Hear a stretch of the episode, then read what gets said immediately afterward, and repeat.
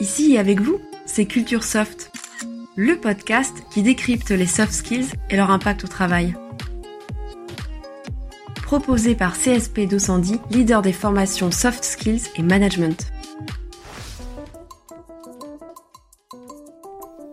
Bonjour tout le monde Bonjour, bonjour, on espère que vous allez bien. De notre côté, on est en pleine forme, prêt à enquêter sur les soft skills, comme d'habitude, sachant qu'elles ont un mode de fonctionnement particulier. Et qu'on peut les développer, les muscler. À propos de musculation, il faut de l'énergie pour mettre en œuvre notre compétence du jour. Alors, si je me souviens bien du dernier épisode, quand on a parlé d'empathie, on a conclu que cette compétence mystère était nécessaire pour mener un dialogue fructueux. Tout à fait. Et là, tu viens de prouver que tu l'avais bien activé la dernière fois. Ah bon? Justement. Attends, je réfléchis. J'ai trouvé l'écoute. Quoique, il faut avoir la pêche pour écouter. La pêche, la patate. En tout cas, il faut être présent à l'autre et à ce qui nous entoure. Donc faire preuve d'attention, de concentration, ça demande de l'énergie. On y reviendra tout à l'heure. Ce qu'il faut savoir, c'est que l'écoute est au cœur de notre vie professionnelle et personnelle. Clairement, il est important de savoir écouter sa famille, ses amis, sauf pour les moines de l'ordre des Chartreux, bien sûr. Pourquoi? Parce qu'ils ont fait vœu de silence? Je suis d'accord. Même le silence s'écoute. Revenons à l'entreprise. Avec des interactions devenues multiples dans la plupart des métiers, dans la plupart des secteurs, nous sommes très très souvent en situation d'écoute. Je te l'accorde. Et dans quelle perspective faut-il savoir écouter? Pour communiquer avec les autres. Exactement. Et à ton avis, est-ce que l'écoute concerne uniquement le langage verbal, c'est-à-dire les mots que prononce l'interlocuteur? Je dirais que... Je dirais que non. Bravo L'écoute porte aussi sur le langage paraverbal, c'est-à-dire ses intonations, sa voix, et sur le langage non verbal, ses attitudes corporelles. L'étape d'après, c'est l'écoute et la compréhension de ses émotions. Waouh On n'est donc pas uniquement dans quelque chose de conceptuel ou cognitif. Il y a du sensoriel là-dedans. Oui. Nos sens nourrissent l'écoute, du moins dans ce qu'on qualifie généralement d'écoute active. Par opposition à une forme d'écoute passive, je suppose, où l'on ne s'engage pas. On en arrive aux quatre niveaux d'écoute révélés par Otto Scharmer, un enseignant-chercheur au MIT. Alors l'écoute distraite dont je viens de parler, c'est le niveau 1. Plutôt le degré 0. Dans ce cas-là, vraiment, on n'écoute pas. On a l'esprit ailleurs, quoi. Voilà. Le niveau 1 de l'écoute, c'est l'écoute sélective ou en mode téléchargement. Dans le discours de l'interlocuteur, on entend uniquement ce qui nous intéresse ou ce qui vient valider nos références. En gros, on écoute le début et la fin. Dans l'intervalle, on ponctue par des hum d'accord, parce qu'on croit déjà savoir ce que l'autre va dire, ou que l'on préfère rester dans notre propre système de pensée. Exactement. En entreprise, ce type d'écoute provoque de sacrés malentendus, j'imagine. Tout à fait.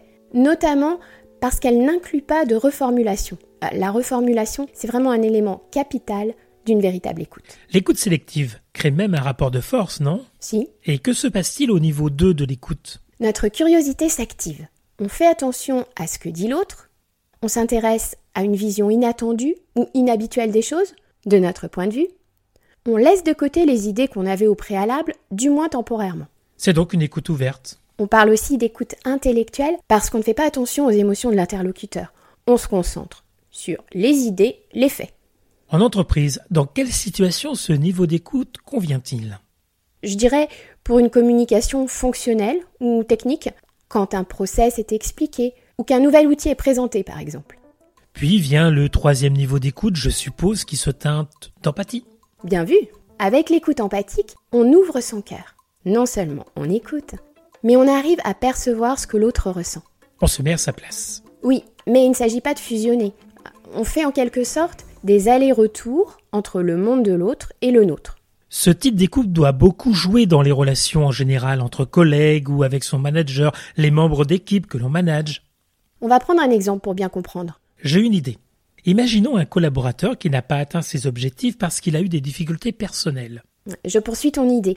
Si son manager adopte une écoute empathique, il va entendre les difficultés du salarié, c'est-à-dire qu'il va saisir ce qu'elles ont représenté concrètement pour lui. Et ça, ça va l'aider à chercher une solution acceptable pour le collaborateur et aussi pour l'entreprise. Ok, ok, mais là, dans ton exemple, il n'y a que deux interlocuteurs. Ce niveau-là d'écoute, est-ce qu'il suffit en contexte collectif? Eh bien justement, on arrive au quatrième niveau d'écoute, une écoute complète qui met en jeu notre capacité de présence. On a parlé de présence au début. Alors, sais-tu quel ingrédient s'ajoute à l'empathie? Je réfléchis. Non, je, je vois pas. C'est la sensibilité à tout ce qui se passe dans l'équipe en termes d'interaction, à ce qui se joue entre les interlocuteurs. Le niveau 4 intéresse donc particulièrement les managers. Oh oui, et toutes les personnes qui travaillent en équipe projet, celles qui multiplient les interactions dans le cadre de leurs fonctions. Nous sommes donc tous concernés, ou presque. Voilà. Et si on pense aux situations de travail, typiquement, il est indispensable de mobiliser cette écoute complète lors des réunions. Et là, si on faisait un petit récap de tout ce que l'on vient de dire. Des quatre niveaux d'écoute? Oui. Bonne idée. Niveau 1, l'écoute sélective, on écoute juste ce qui nous intéresse. Niveau 2, l'écoute intellectuelle. On est attentif, mais on se focalise sur les idées et les faits. Pas de place pour l'émotion. Le niveau 3, c'est l'écoute empathique. On ouvre son cœur. Et le niveau 4 C'est l'écoute complète, où on est pleinement présent, attentif aux propos, aux émotions et à ce qui se joue dans la relation. Dans tout ce que l'on vient de dire, il y a quand même quelque chose qui m'interroge. Jusqu'à présent, on a envisagé des contextes plutôt apaisés.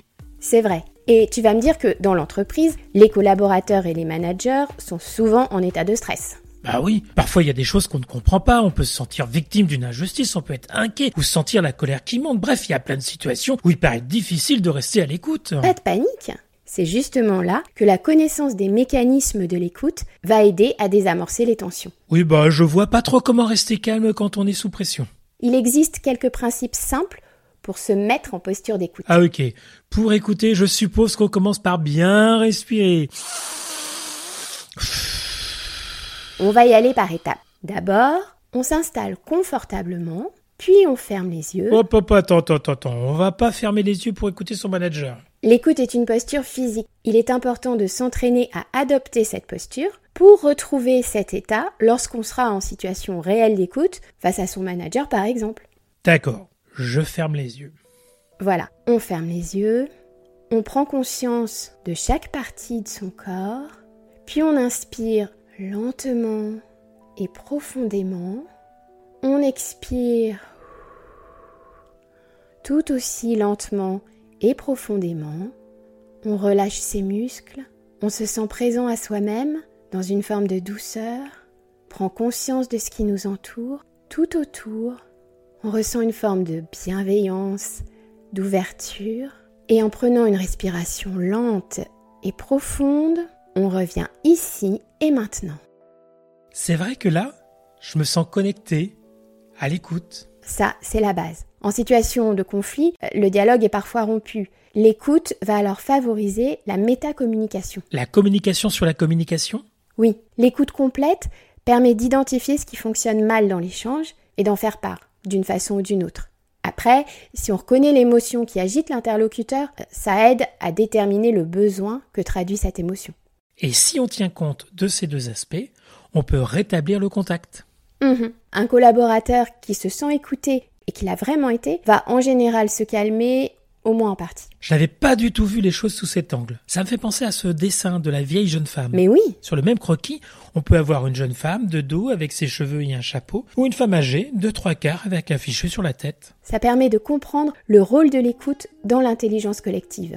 Si chaque membre d'un collectif pratique une véritable écoute, tous vont pouvoir s'enrichir de leur vision spécifique et obtenir une meilleure vision globale de la réalité. L'écoute est une soft skill bien plus riche qu'il n'y paraît. Et très souvent négligée parce qu'on est persuadé qu'elle va de soi. On devrait davantage communiquer dessus d'ailleurs. En parlant de ça, De communication Ce sera notre prochaine soft skill j'ai rien dit.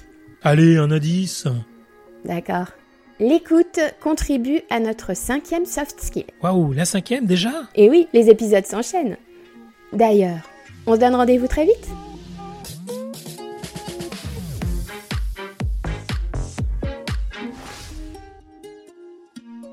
C'était Culture Soft, le podcast qui décrypte les soft skills et leur impact au travail. Retrouvez tous les épisodes sur le blog de CSP Docendie et sur vos plateformes habituelles. Merci de votre écoute.